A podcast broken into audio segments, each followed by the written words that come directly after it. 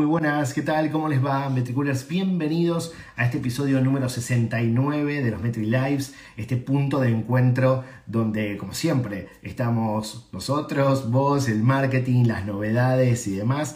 Eh, yo soy Leo, soy parte del equipo de Metricool, el equipo de marketing, y hoy vamos a recibir a una invitada que me hace una especial ilusión poder estar con ella aquí en directo y poder conversar.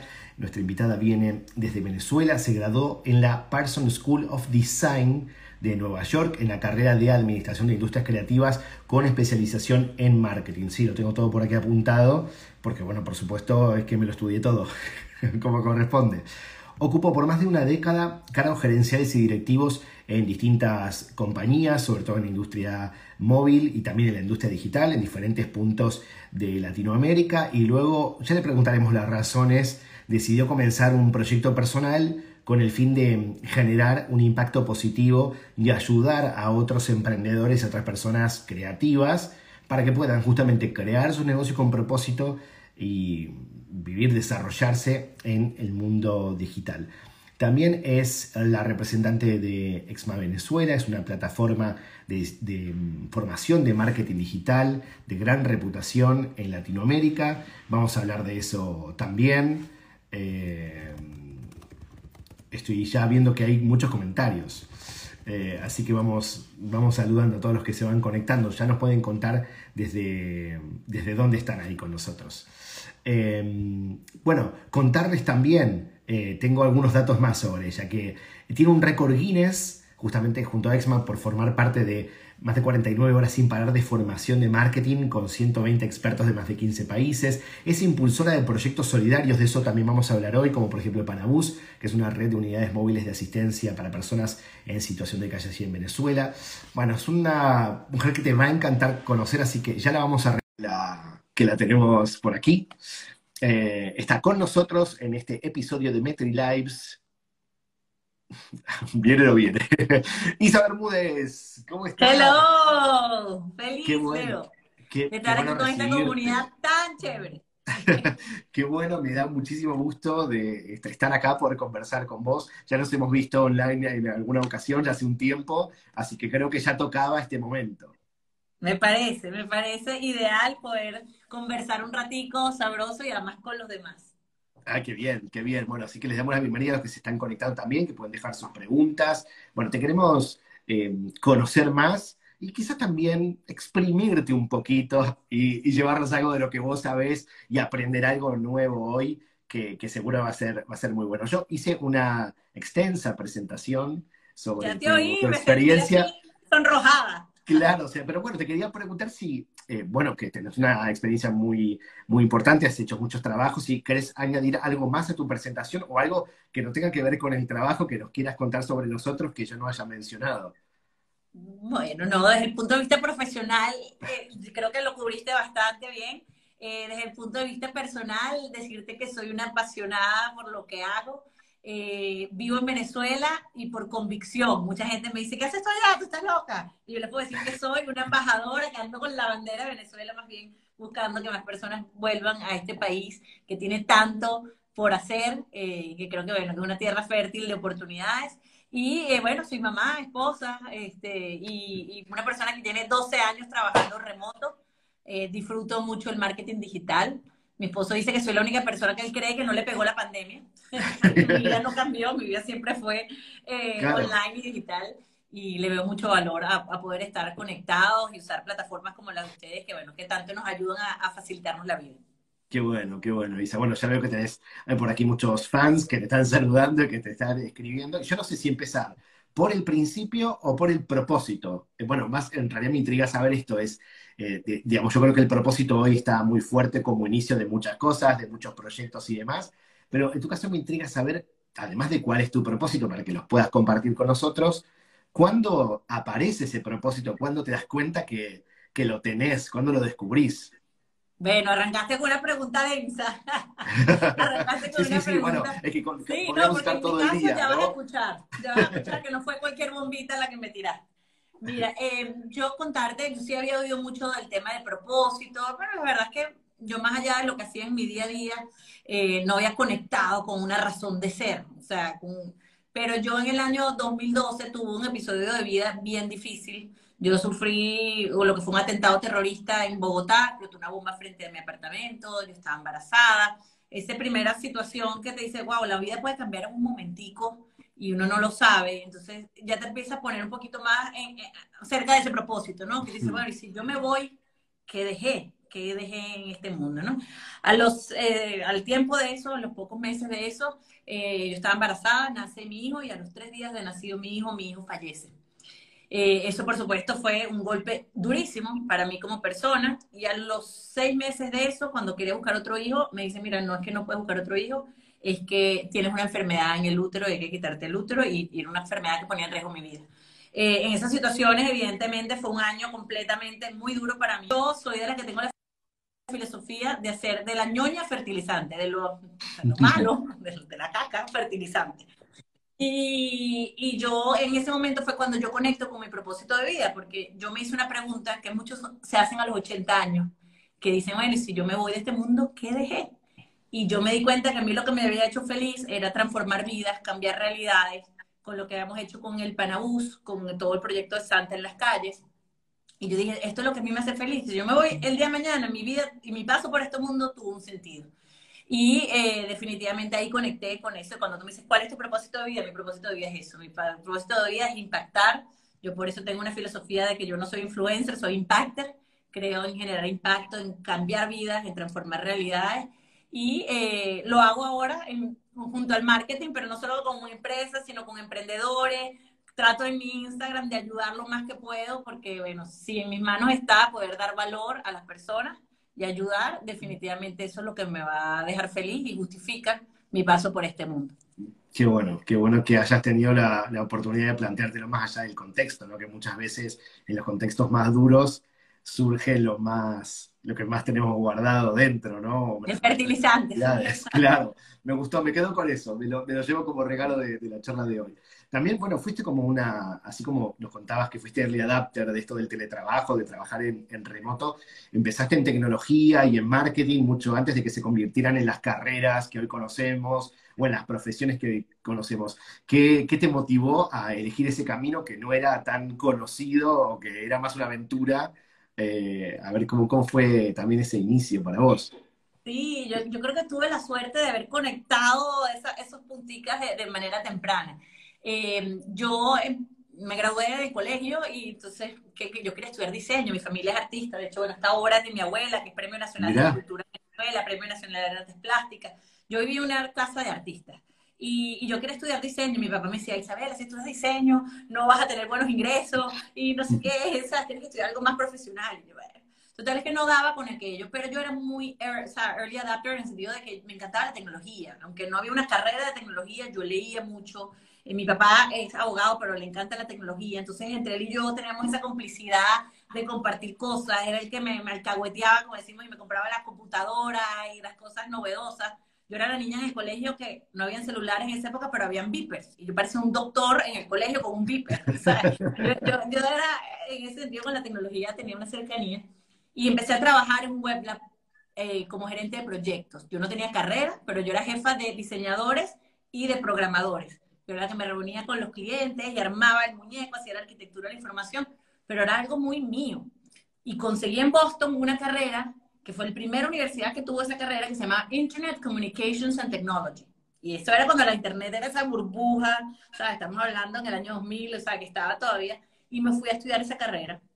Y me gradué de esa carrera y le digo a mi papá, papá, esto no termina aquí, ahora vamos a sacar una segunda carrera de administración, eh, pero con enfoque en marketing, ¿no? Todo, todo lo que es enfoque en marketing. Y me fui, estudié eh, en Parsons School of Design, porque yo seguía con mi idea de diseño, y que bueno, además es la universidad, ¿sabes? Del top de lo que es diseño. Y me gradué ahí, de, eh, saqué mi BBA, un Bachelor's in Business Administration, pero orientado a todo lo que es diseño y marketing. Y entonces, claro, cuando llego ya junté mis dos carreras y entro a trabajar en empresas de tecnología, pero es marketing. Y ahí es que empieza todo este tema del marketing digital, que no era, digamos, eh, conocido o era una carrera, pero yo sin darme cuenta hice mi propia carrera, ¿no? De, donde mezclé el marketing con todo el, tema de tecnología y lo digital. Y bueno, lo disfruto mucho. Pionera.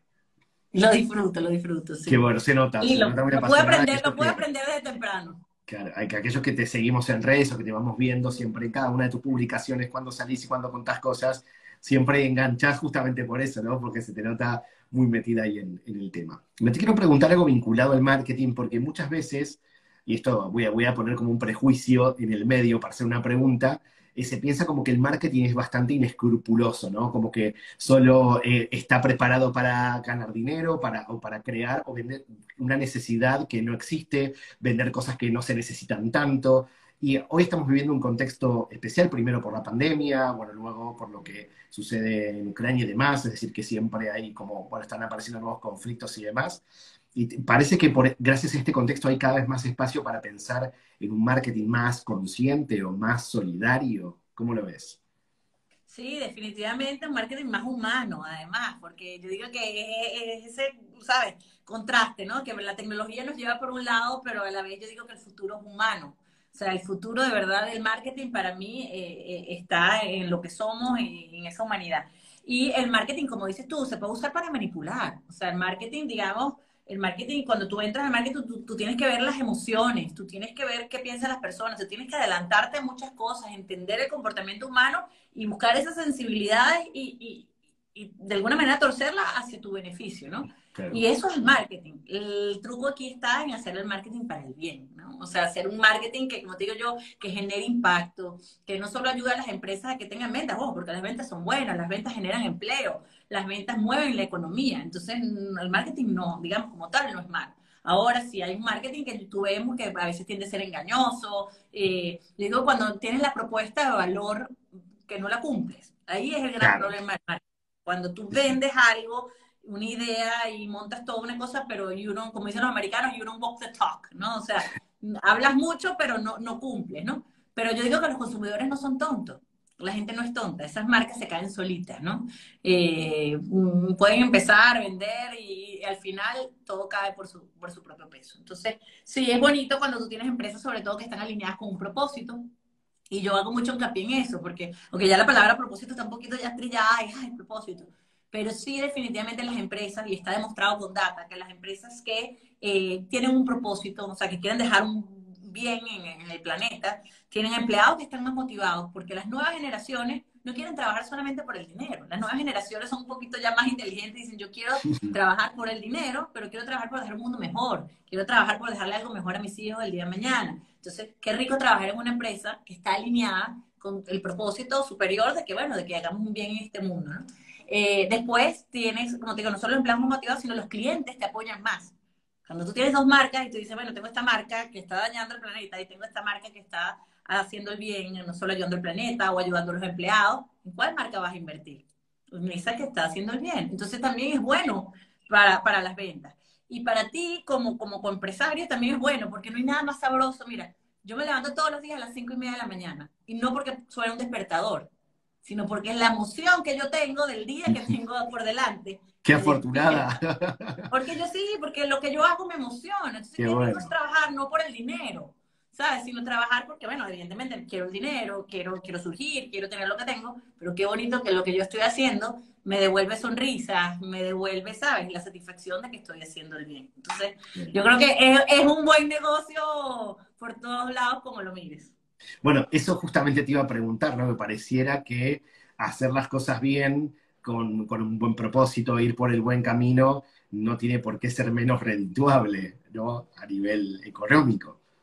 Para nada, está demostrado con data. Está demostrado con data que al revés. O sea, evidentemente, cuando tú hablas de las empresas B, sustentable y todo el ciclo, sí puede ser costoso porque evidentemente, bueno, hay, hay muchas cosas que ajustar. Pero no necesariamente tienes que tener todo el ciclo para generar buen impacto, para darle un poco de tus ingresos a alguien que estás ayudando. Y bueno, hay muchos modelos de negocios que son así y más bien han probado ser exitosos, ¿no? Como por ejemplo los zapatos Toms o como, bueno, tantos otros que, que han demostrado que, que, que ayudar es, es, es bueno. Es, es, bueno esto también para inspirar para aquellos que tienen un proyecto y que nos están escuchando, te están viendo en este momento y que quizás eh, no, no, entendieron o no, no descubrieron o quizás no son tan conscientes de ese propósito, pero puede estar la búsqueda y también para aquellos que a lo mejor pertenecen a una empresa, a una organización y que sería bueno que se pregunten eh, cuál es ese propósito y para qué existe ese lugar donde están. Así que me parece que es un, buen ejercicio. Yo tengo, de hecho, quien la quiera me puede escribir un DM y se los envío. Yo tengo una guía, porque mucha gente me preguntaba, ¿y si cómo hacemos para desarrollar, sabes, encontrar este propósito? Ojo, y esto no es algo fácil, no vayas a creer que ese propósito se encuentra así, esto es un proceso, ¿no? Y a veces el propósito más bien es el que te encuentra a ti. Pero hay una guía, porque los japoneses tienen esta filosofía que se llama el Ikigai, sí. que es, bueno, razón de ser. Y entonces, bueno, preparé una guía con la metodología del Ikigai y, bueno, con metodologías propias, ¿sabes? Que, que he desarrollado ideas para que las personas vayan trabajando en ese pro de conseguir tu propósito y qué sabroso que ese propósito tuyo personal esté alineado con el de tu empresa, ¿no? También. Por supuesto, por supuesto. Bueno, ya, ya volveremos un poco a esto porque me, me, interesa profundizar, pero estábamos hablando del marketing solidario y de estas empresas que a lo mejor tienen una, una mirada diferente. También hay proyectos que son solidarios per se, como, no sé, uno de los que participás, que es el Panabús, que me gustaría que nos contaras un poco más eh, cómo surge ese proyecto y después también preguntarte que cómo es el marketing de un proyecto solidario. Claro, mira, bueno, el Panabús empezó porque nosotros, un grupo de amigos, hace muchos años, nos juntamos y en la Navidad veíamos a tantas personas en la, calle, ¿no? Y era Navidad, entonces decía, concha, esta gente no recibe, no un regalo, no recibe un abrazo, ¿no? Yo, y había un señor, me acuerdo, en la calle que tiene una cantidad de cajas de cartón aquí arriba cargándola y yo le gritaba, señor, señor, le tengo, un, ¿sabes? Un regalo para darle algo de comer esa Navidad.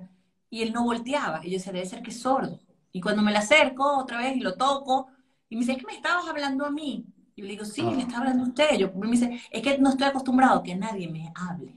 Entonces él no sabía ni siquiera que uno le podía estar hablando, o sea, que no reconocía cuando yo le decía, señor. Entonces son personas que están muy olvidadas. Y ese tipo de cosas te, te pega, ¿no? Y, bueno, junto a un grupo de amigos montamos un movimiento que se llama Santa en las calles, donde nos pusimos nuestro gorrito de Navidad, salimos en una camioneta con sándwiches, eh, regalos, mantas y empezamos a ayudar a las personas en situación de calle.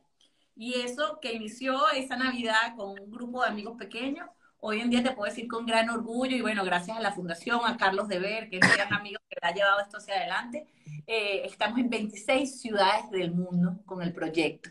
Es algo tan bonito que yo digo que esas son las cosas bonitas que los venezolanos tenemos de exportación, así como muchas cosas, digamos, sabemos que hoy en día nos ven así en algunos países y esto es algo bonito que los venezolanos están replicando en, en 26 ciudades del mundo, donde ayudamos a las personas en situación de calle en Navidad, llevándoles regalos, llevándoles ropa, comida, y es muy bello.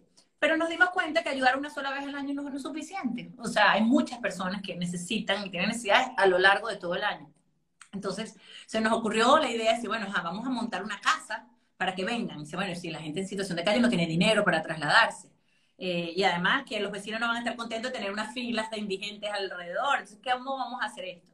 Se nos ocurrió, compramos un autobús de pasajeros, de esos de por puesto, ¿no? Que, y le quitamos todos los asientos, le colocamos una ducha con agua caliente, una poseta, un inodoro, una estación de barbería, una camilla de atención médica primaria y un comedor. Entonces sube la persona en situación de calle, se baña, se pega un baño con agua caliente, cantan en la ducha, no saben qué que, han sucedido allá adentro, se, se ponen talco, salen perfumados, se ponen su ropa limpia, pasan a la estación de barbería donde se cortan el pelo, las uñas, y después pasan donde tenemos dos médicos en la unidad que los atienden y los revisan, y después se pasan a comer una comida caliente con una persona que tenemos que hace, que hace atención social, le hace seguimiento para tratar de hacer reinserción en sociedad, conseguirles empleo. Y, bueno, arrancó con un proyecto de un autobús. Hoy tenemos ya dos autobuses rodando por la ciudad de Caracas. Y bueno, estamos felices. El proyecto, bueno, el marketing, como dices tú, eh, las historias, las historias de transformación, las historias de las personas, que yo te voy a echar algunas, son las que mueven fibras y, cuando ya tú demuestras que tú eres capaz de cambiar una vida, que eres capaz de cambiar una realidad, hay más personas que se quieren sumar a eso y nos apoyan. Pero si es un proyecto grande, es un proyecto costoso, porque además chocan el autobús, se daña la planta, o sea, tienes muchas personas trabajando ahí. Humanamente es un trabajo que drena mucho porque estás tocando con una realidad muy cruda. Entonces tienes que trabajar mucho también en tu equipo, mantener la sanidad mental del equipo, tratar de distraer al equipo. Entonces, es un proyecto, digamos, costoso, pero eh, logramos el apoyo de gente, como te digo, contando historias. El storytelling aquí es poderosísimo a nivel de marketing. Y después también nos hemos ganado premios. Hemos aplicado a grants Entonces, con, gracias a premios nos ganamos el premio Concurso Ideas, el premio de Buyers Card Foundation, y con eso, bueno, ha sido capital que hemos podido inyectarle a, a todo esto. Qué bien, o sea que también una, una organización como la de Panabús eh, puede lograr sus objetivos también apalancándose en el marketing digital. Bueno, comentaste sobre el storytelling. Tenemos las redes. Claro, o sea que gracias a las redes, ¿qué tipo de, de estrategias utilizan? Digamos, ¿tienen, eh, piden donaciones también a través de redes sociales? ¿Cómo funciona? Bueno, mira, las redes para nosotros es un súper apoyo. ¿Por qué? Porque nosotros dependemos del voluntariado. Cuando yo digo que hacemos el proyecto este de Santa en las calles, nosotros tenemos a 1.800 personas trabajando en un solo lugar. Y son voluntarios, que llegan un día y nos ayudan a empaquetar regalos. Y cuando te digo lo del Panabús, también, o sea, porque nosotros tenemos que tener champú, desodorantes, medicinas, comida todos los días. Y claro, mantener eso, ¿cómo lo hacemos? A través de las donaciones, a través de un restaurante que me dice Isabela, yo te doy todos los martes la comida eh, o alguien que te dice, mira, yo les doy el champú, yo les doy el jabón. Entonces eso evidentemente a nosotros nos ayuda muchísimo. Pero la manera es contando esas historias, que la gente vea que esa ayuda sí está llegando, que esa ayuda está transformando. Y eh, entonces hace que se muevan los corazoncitos y vienen los voluntarios, vienen las donaciones. Entonces definitivamente el marketing digital para nosotros es importantísimo en este contexto porque nos ayuda a masificar el, el mensaje y a mover las voluntades. Bien. ¿Y las herramientas como, por ejemplo, Facebook Ads, Google Ads, tienen beneficios o hay algún programa especial para este tipo de organizaciones? Bueno, nosotros eh, nos apoyamos mucho en una plataforma que se llama Global Giving, que en Global Giving la gente puede ir y hacer sus donaciones y hay momentos en que entonces la plataforma eh, hace un match, ¿no? De si tú donas tanto, ellos te dan tanto y eso nos ha ayudado bastante, ¿no?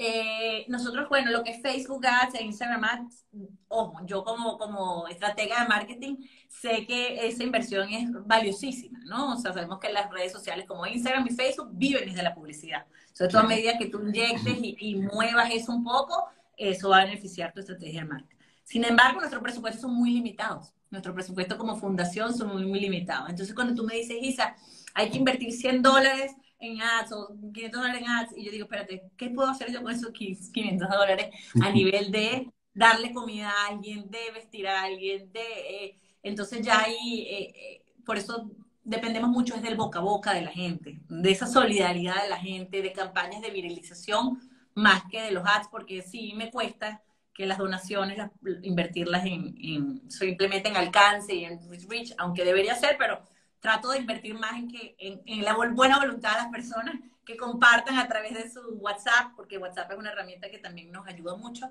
eh, poder, bueno, compartir y amplificar el mensaje. Claro, bien, bien por esos que, que, participan y también se suman. Además, creo que cuando hay una causa de por medio, somos mucho más propensos a compartir esos contenidos, a compartir esas historias, así que eh, genial. Y estoy pensando en, bueno, las personas que nos están mirando o luego escuchando cuando esto se sube a los podcasts, pensar que a lo mejor nos toca hacer marketing en una época de, crisis mayor o menor según el, punto del mundo en el que vivamos. Y bueno, entiendo que si yo soy una marca que, que está buscando vender a través del marketing, si el contexto en el cual yo estoy vendiendo está viviendo algún tipo de crisis, tengo que tener algunas cosas en cuenta a la hora de hacer mis campañas o mis mensajes. ¿O qué, qué recomendación podés hacer desde este lugar? ¿Qué podríamos, ¿En qué tendríamos que pensar o qué tendríamos que cuidar antes de lanzar un mensaje cuando el contexto está complicado? Sí, siempre hay que valorar el contexto, porque si no, bueno, uno tiene que ser sensible, como digo, yo creo en ese marketing humano, ¿no? O sea, de mm. que tú a veces en esa situación, por ejemplo, con el tema específico de Ucrania, yo no sé si tuviste la publicación que yo puse, que yo dije, mira, a mí ahorita en el momento hablar de marketing y venderte cosas que son, ¿sabes? Banales y me cuesta un poquito, ¿no? Cuando yo digo, conchale, y sobre todo me pegó mucho cuando yo estoy viendo eh, la televisión y un comercial de pollo frito. Está viendo ah, comercial de pollo frito. Y la próxima imagen que veo es un bombardeo y gente que literalmente está quedando frita, ¿sabes? Entonces, son, son cosas que tú dices, ¿cómo, cómo mi mente lo, ¿sabes? ¿Cómo puedo estas dos imágenes tan este, contrarias, cómo, cómo, cómo, las manejo? ¿Cómo sabes?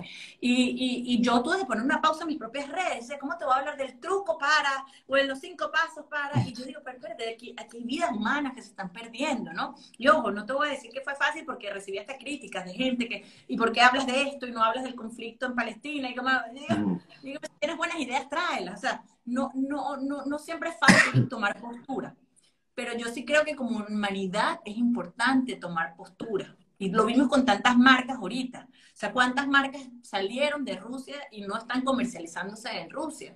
Y es una manera de protestar porque las marcas tenemos poder. Las marcas hoy en día tienen mucho poder. Cuando tú hablas, este, dice, bueno, los países tienen poder pero te aseguro que si Coca-Cola tiene un mensaje, ¿cuántas gente no tiene en su mesa al diario una Coca-Cola, un refresco? Entonces, son cosas que la gente conecta, las marcas tienen credibilidad. Entonces, yo sí creo que las marcas tenemos que tener un poquito de, esa postura y, y, no solo esa postura, sino como dices tú, evaluar el contexto y tratar de entender qué puede estar sintiendo el consumidor, cómo podemos ser útiles, cómo podemos ayudar. No necesariamente, como te digo, obligatoriamente tienes que tomar postura, pero sí tienes que tener cuidado de entender el, qué es lo que está viendo tu cliente y cómo, y, cómo tú juegas, como eso dices tú, de, vender, ¿no? Y qué tan agresivo eres con una venta cuando, cuando el contexto es delicado, ¿no? Porque te puede backfire, o sea, definitivamente, como te digo, a mí no se me olvida ese comercial de pollo que vi, seguido de esa otra imagen, wow, ¿no? O sea, eh, eh, es fuerte. Sí, bueno, es intentar ponerte otra vez en, la piel de, de, tu consumidor, pero entendiendo qué siente con respecto al contexto y no tanto con tu producto o servicio, ¿no? ¿Qué le está pasando ahora? Bueno, y a mí me resultó interesante leer tus publicaciones, un poco de, estas, de, este parate que vos, que vos contabas, justamente por eso, porque en un contexto tan complicado, cuando estamos eh, recibiendo un montón de mensajes y un montón de información sobre lo que está sucediendo, cuesta un poco más ignorar eso y hacer como que todo sigue igual, ¿no? Como que nada está pasando. Y evidentemente, vos no, sos una persona que lo que sucede, lo que pasa cerca tuyo, no te pasa por el costado, no te pasa por el lado. Claramente. Sí, exacto. Yo, yo particularmente soy más sensible quizás que otras personas, pero, pero me afecta. O sea, yo, yo, yo, yo digo, mira, sí, o sea, yo siento que nosotros como seres humanos tenemos una responsabilidad en el planeta. O sea, cuando tú me dices a mí, ¿para qué viniste? Yo quiero que me dejar impacto, o sea, yo quiero, y, y lo que yo haga, las marcas, yo te digo que las marcas también, todas las marcas ahora está de moda el propósito. Todas las marcas dicen de propósito, y digo, ese propósito no se puede quedar en el papel en, en, la página web, nuestro propósito es impactar, cambiar vidas o hacer la vida más alegre de la gente. Entonces tú quieres, ¿sabes? Entonces, ¿cómo, cómo, haces eso? Porque la gente que está sufriendo también es gente, no solo el consumidor que te está comprando. Entonces tiene que haber coherencia y como te hablamos al principio, la propuesta de valor. ¿Cuál es tu propuesta de valor? Y si tú no cumples con esa propuesta de valor, tu misma marca se va a caer solita. yo creo que por eso hemos visto las grandes marcas darse cuenta de esto y decir, mira, yo definitivamente tengo que walk the talk y han tomado postura han tomado, ¿sabes?, este, una situación, han, han ayudado, están ayudando activamente. Y, y, yo creo que, bueno, que eso es sabroso, ¿no? O sea, sí tiene un costo, como te digo, yo, yo ayudo y también tiene un costo, yo, yo emocionalmente eh, me pega, eh, el tiempo mío, evidentemente, lo dedico a cosas que, que, pero definitivamente hay una satisfacción por detrás que yo creo que es más grande que todo eso. También pensaba que con respecto a las marcas en sí, hay un poco una, especie de efecto dominó, ¿no? Porque fueron algunas marcas las que primero se empezaron a, digo, hablando esto de Ucrania y Rusia, pero puede ser cualquiera el contexto, ¿no? Sucede algo que, que impacta a muchas personas o que afecta a muchas personas y algunas marcas empiezan a pronunciarse sobre eso y las marcas que están al lado cerca y bueno, sienten un poco ese compromiso de también tener que tomar una postura o decir algo y demás. Así que fueron, yo vi eso, como que bueno, algunas marcas primero anunciaron algo y ya después le siguieron un montón. Como, sí, bueno, hubo las primeras que... y después las que vinieron por detrás. Claro, es como, bueno, estos early adapters que están en todo contexto y demás, estas marcas que quizás ya lo tienen más claro, ya saben qué postura tomar ante determinadas cosas porque tienen bien claro quiénes son. Bueno, pero creo que cada vez más se va a ver esto y así como hablabas del poder de, de las marcas, lógicamente las marcas tienen muchos embajadores, seguidores, mucha gente que puede jugarte a favor o en contra, o mismo se puede, bueno, ir de esa marca o desafiliarse, por así decirlo, ¿no? Bueno, yo ya con esta marca no, ya no me representa más como me representaba antes. Sí, no, hay de todo, hay de todo. Yo te digo que muchas veces yo cuando arranqué en, las redes sociales, yo, mira, cuidado y no sé qué, entonces de repente ponía un error ortográfico y para mí era como que, ¡ah! hoy en día lo pongo y lo dejo y la gente, pero que no te das cuenta que tiene un error. Claro lo tengo, pero soy humana y yo vivo, ¿sabes? Ya, ya, yo creo que ya cuando no está establecido, tú sabes quién eres, estás claro con quién eres tú, sabes que tiene la gente que está clara también, muy clara y que conecta muy bien contigo, que aquellos que no, son pocos y a veces hasta mejor, mira, si no conectas, ¿sabes? Conectarás con alguien más. Eh, y yo creo que esa es un poco la postura que ya creo que las marcas y sobre todo las que están establecidas ya creen que, mira, yo soy esto, así vivo, así somos, con esto somos felices y quien quiera seguirnos bien y que no... Eh, claro, sí, sí tendrá otra marca, otra organización, otro lugar con quien identificarse, digamos, ¿no? Sí, uno no puede, yo digo que eso, que uno no puede agradar a todo el mundo porque terminas no agradando de ti mismo, ¿no? O sea, eh, yo creo que lo más importante es estar bien con uno mismo y quien quiera, bueno, invitado a, sumarse en, ese bote. Bienvenido a casa, total. Bueno, y hablando de sumarse y demás, bueno, te digo que para mí un, un placer poder hablar con vos y charlar porque pocas veces puedo tener la posibilidad de hablar con alguien que esté en tantos proyectos, en tantas cosas y demás, pero también es la primera vez que hablo con alguien que eh, goza de un título de un récord Guinness. o sea, no hablé hasta veces la primera vez que hablo con alguien que me dice, yo formo parte de un récord Guinness, que es, que es tu caso. Te quería eh, eh, preguntar, bueno, cómo, cómo fue esa experiencia, cómo, cómo sucedió y ahí que un poco en, qué estuviste metida. Sí, bueno, bueno eso fue una labor titánica. yo formo parte de la plataforma EXMA, EXMA es, digamos, la plataforma de marketing y liderazgo más importante o más grande de, Hispanoamérica, donde hemos tenido como speakers a Barack Obama, donde ¿sabes? estamos hablando de Seth Godin, o sea, grandes exponentes del marketing y del liderazgo, ¿no? Y, y, bueno, gracias a esta plataforma EXMA, donde, bueno, somos un grupo de verdad muy nutrido, gente muy chévere con la que podemos compartir. Está Fernando Azures, que es eh, el líder de, de la plataforma y bueno, gente que no le tiene miedo a pensar en cosas locas. Y como digo yo, cuando haces cosas locas es que sucede lo extraordinario. Y alguien le comentó un día, que pues, tratamos de hacer un récord Guinness, pero un récord Guinness de qué? No, pero vamos, vamos a darle. Y Fernando organizó todo esto y eh, juntó a los speakers, a los speakers Exma y le dijo, vamos a darle, vamos a hacer la clase de marketing más larga de la historia.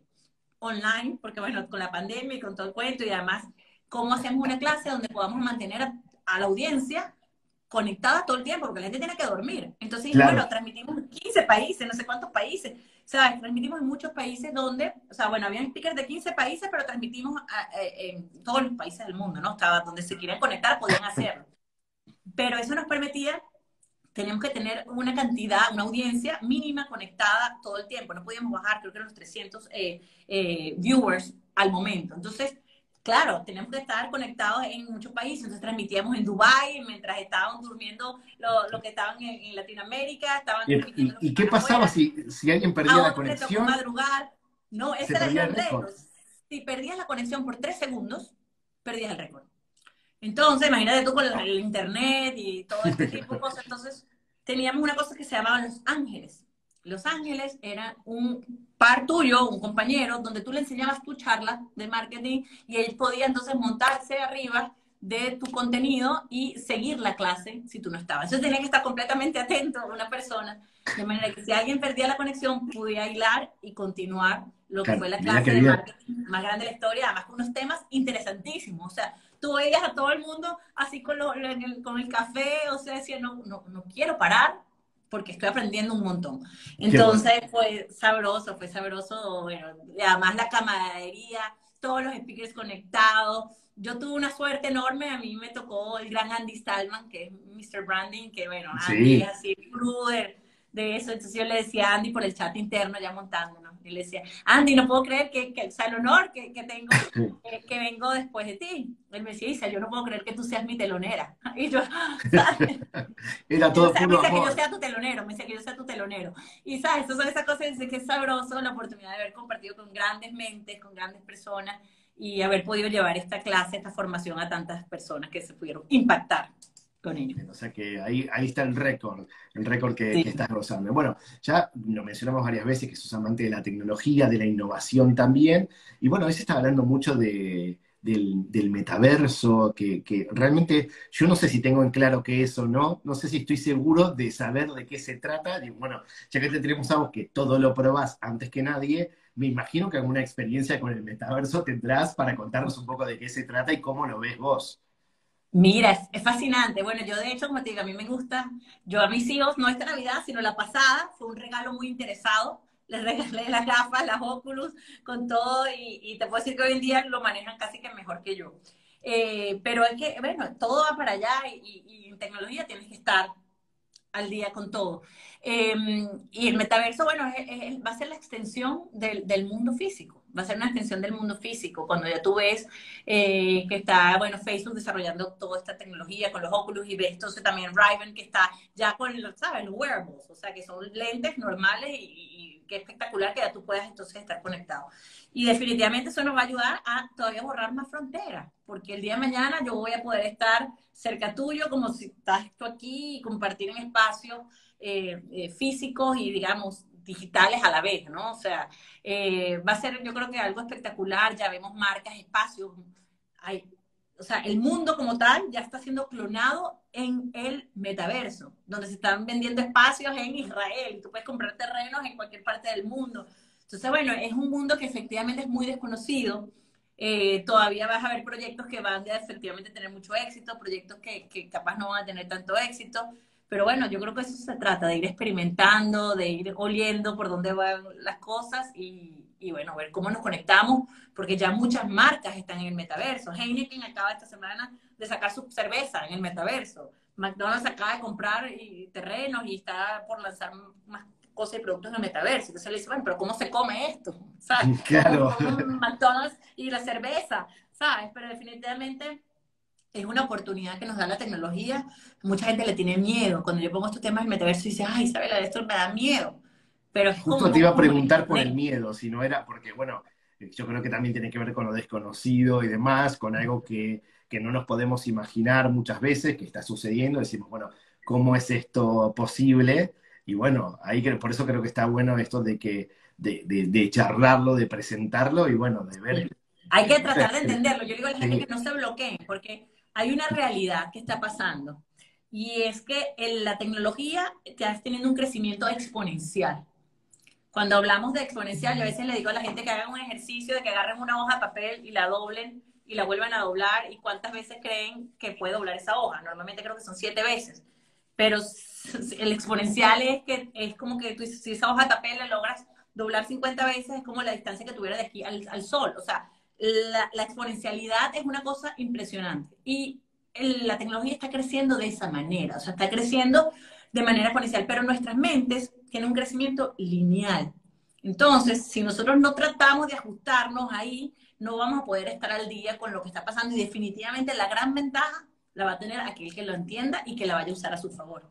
Entonces, tenemos que hacer un esfuerzo de adaptar esa mentalidad. La pandemia fue buena, como te digo, yo trato de ver de la ñoña, de las cosas malas de la caja fertilizante. Y la gente de la pandemia fue mala, y la pandemia fue muy buena, porque obligó a la humanidad a montarse en algo que no se hubiera montado anteriormente. ¿Cuántos negocios ahora no se digitalizaron? ¿Cuántos negocios no, sabes, no sacaron provecho ahora de lo que es la venta también en, en digital? Así que eso fue algo bueno de que esa curva, que ese comportamiento lineal que teníamos, de alguna manera se fue un poquito para arriba y tenemos que hacer un esfuerzo consciente de tratar de entender toda esta tecnología. Fíjate, la gente que invirtió temprano en los bitcoins, ¿cuánto dinero no hizo? O sea, ¿cuánto dinero no hizo? Entonces, yo digo, no nos cerremos. Claro, todas las tecnologías no todas son buenas, no todos los usos son buenos, pero sí es bueno tratar de entenderlos desde el momento temprano, porque va a llegar un momento que va a avanzar tanto que va a ser más difícil entenderlo si no, si no arrancamos desde ya. O sea que si, por ejemplo, yo tengo un negocio, una pyme o mismo, bueno, soy un profesional, eh, el metaverso puede, puede ser para mí, digamos, ¿qué, ¿qué tendría que hacer? ¿Tengo que hacer algo desde ya para, con esto que está pasando con el metaverso? ¿Cuál sería el, primer paso? De hecho, te digo que yo estoy estudiando cómo llevar mi marca personal al metaverso, porque es algo que estoy convencida que, que va a ir allá. Si yo logro desde ahorita tratar de entenderlo, tratar de llevarlo, puedo también tratar de ayudar a otras marcas, a ayudar a las otras personas, porque hacia allá vamos. Entonces, definitivamente sí, va a haber un valor va a haber un valor de, estar en espacio y sobre todo tú sabes que hay una frase que dice que el que llega primero pega más duro, pega más fuerte. Entonces, mm, es como, como digamos, cuando la gente que, ay, yo voy a entrar en TikTok. Aquellos que entraron temprano en TikTok le pegaron muy duro. Yo, por ejemplo, yo traté de hacer eso en Clubhouse. Yo entré primero en Clubhouse, de las primeras, no, no las primeras, pero digamos, fui, fui, fui early en TikTok, en Clubhouse, y tenía una cantidad de seguidores que en otra plataforma, o si hubiera entrado más tarde, me hubiera costado tener. No pegó Clubhouse como hubiéramos esperado, pero hice mi apuesta, ¿ves? Y eh, quizás si lo hubiera hecho en TikTok, que en su momento, ojo, yo se lo dije a todos mis clientes, a todo el mundo, porque sabía que sí, pero yo no, yo nunca di con los bailecitos, te confieso. te entiendo porque a mí me pasó exactamente lo mismo con Clubhouse, que claro, era de audio, Y bueno, entonces a mí me parecía súper interesante, había conversaciones increíbles, había... Conecté con gente fabulosa, fabulosa. gente increíble que yo decía, no puedo creer que estoy... Y después me escribí por WhatsApp con o sea, gente que, que yo que me he leído libros, ¿sabes? Me pasó lo mismo. Y con, con, TikTok yo estaba esperando el momento de que no funcionara. Yo decía, bueno, ojalá esto no funcione, que no me metí, ojalá que no funcione. Bueno, básicamente no, no tuve una buena puntería, como decimos, para, no, yo lo abrí, pero no, no he logrado. Y además que, como digo, yo hago muchas cosas, como bien lo dijiste al comienzo, y a mí la vida no me da para, ¿sabes? Entonces generar videos quita mucho tiempo. Generar video, generar contenido en video quita mucho tiempo.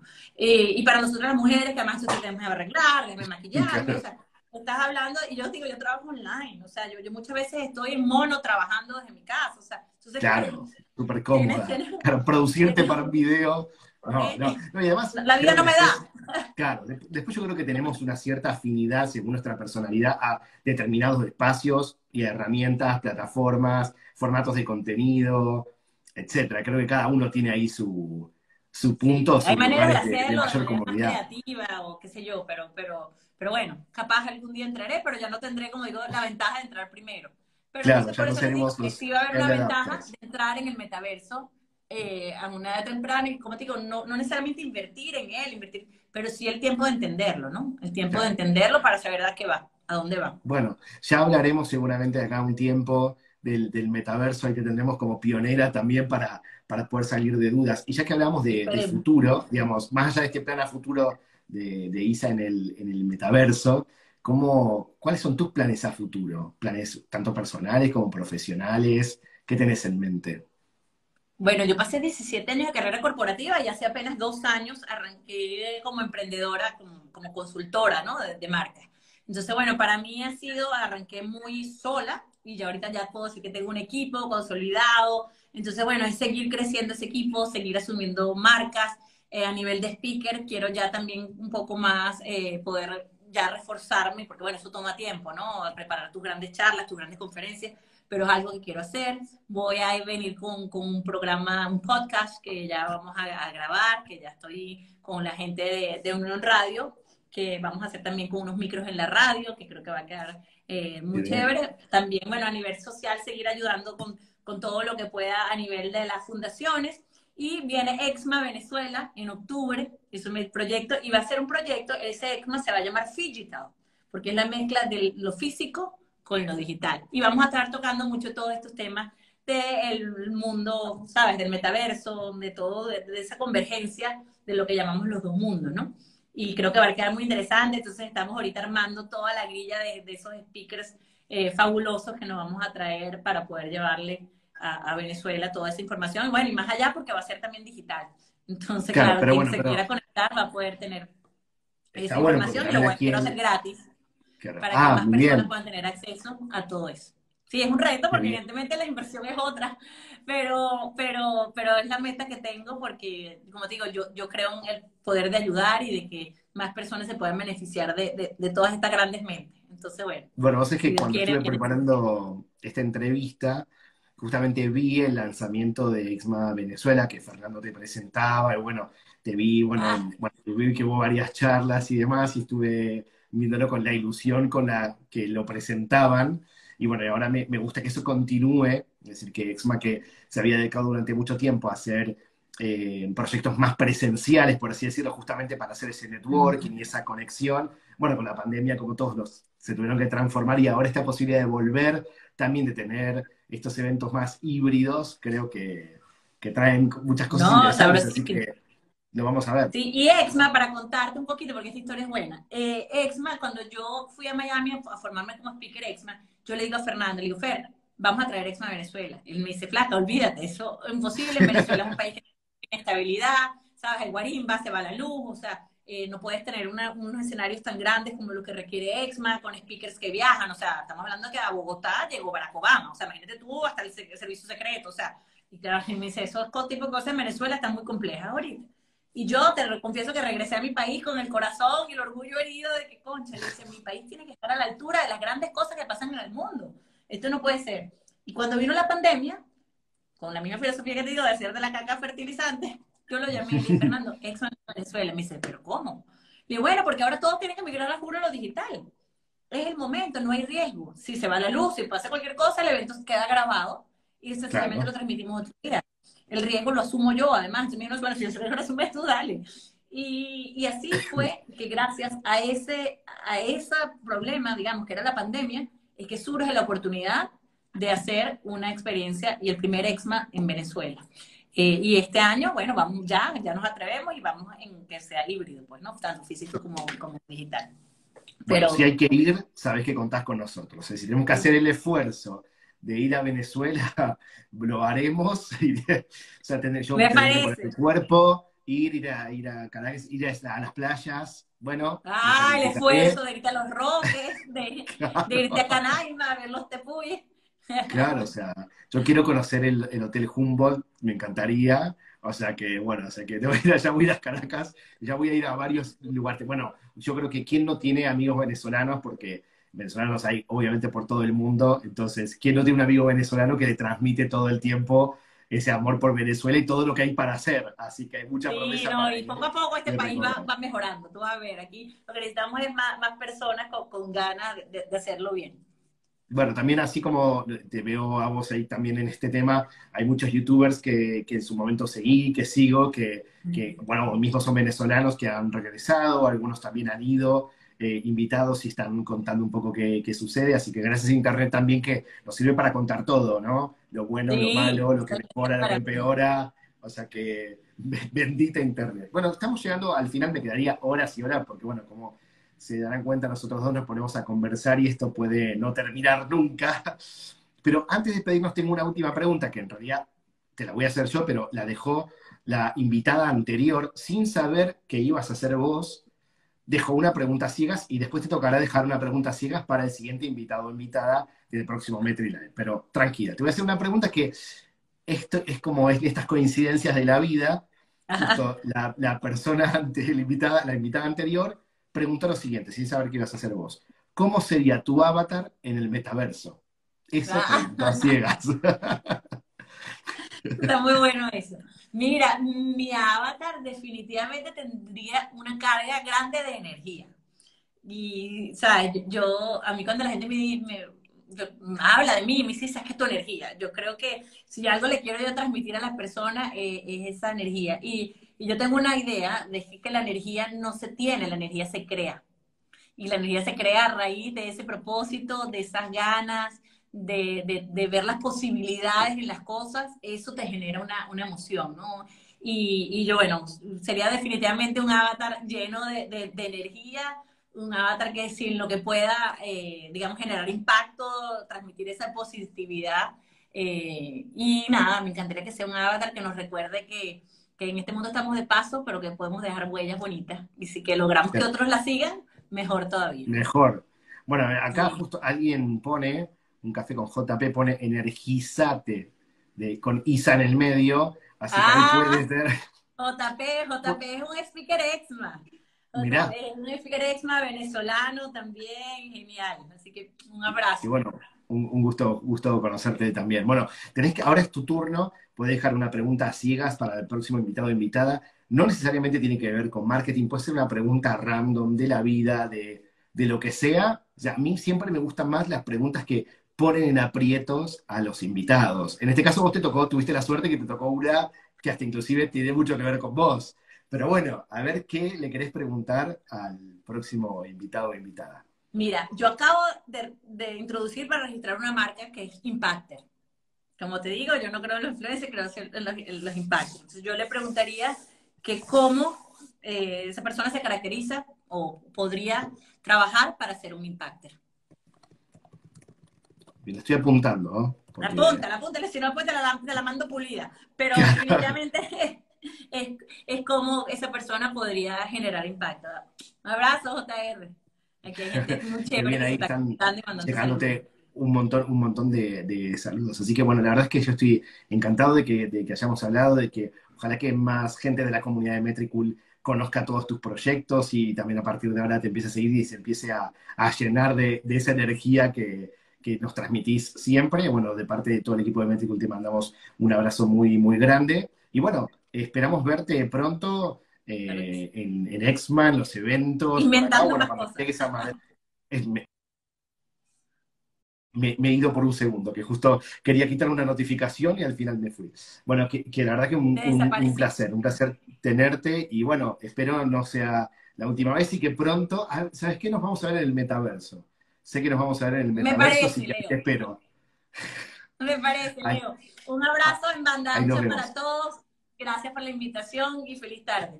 Bye bye. Bueno, muchas gracias y saludos a todos los metriculers que estuvieron del otro lado. Sepan que todas las semanas nuevos invitados, nuevas historias en MetriLabs, que lo pueden ver obviamente en directo cada vez que, que salimos y emitimos, pero también en YouTube y en los podcasts de Spotify nos pueden encontrar. Hasta la próxima y no, muchas gracias. Nos vemos. Chau, chau.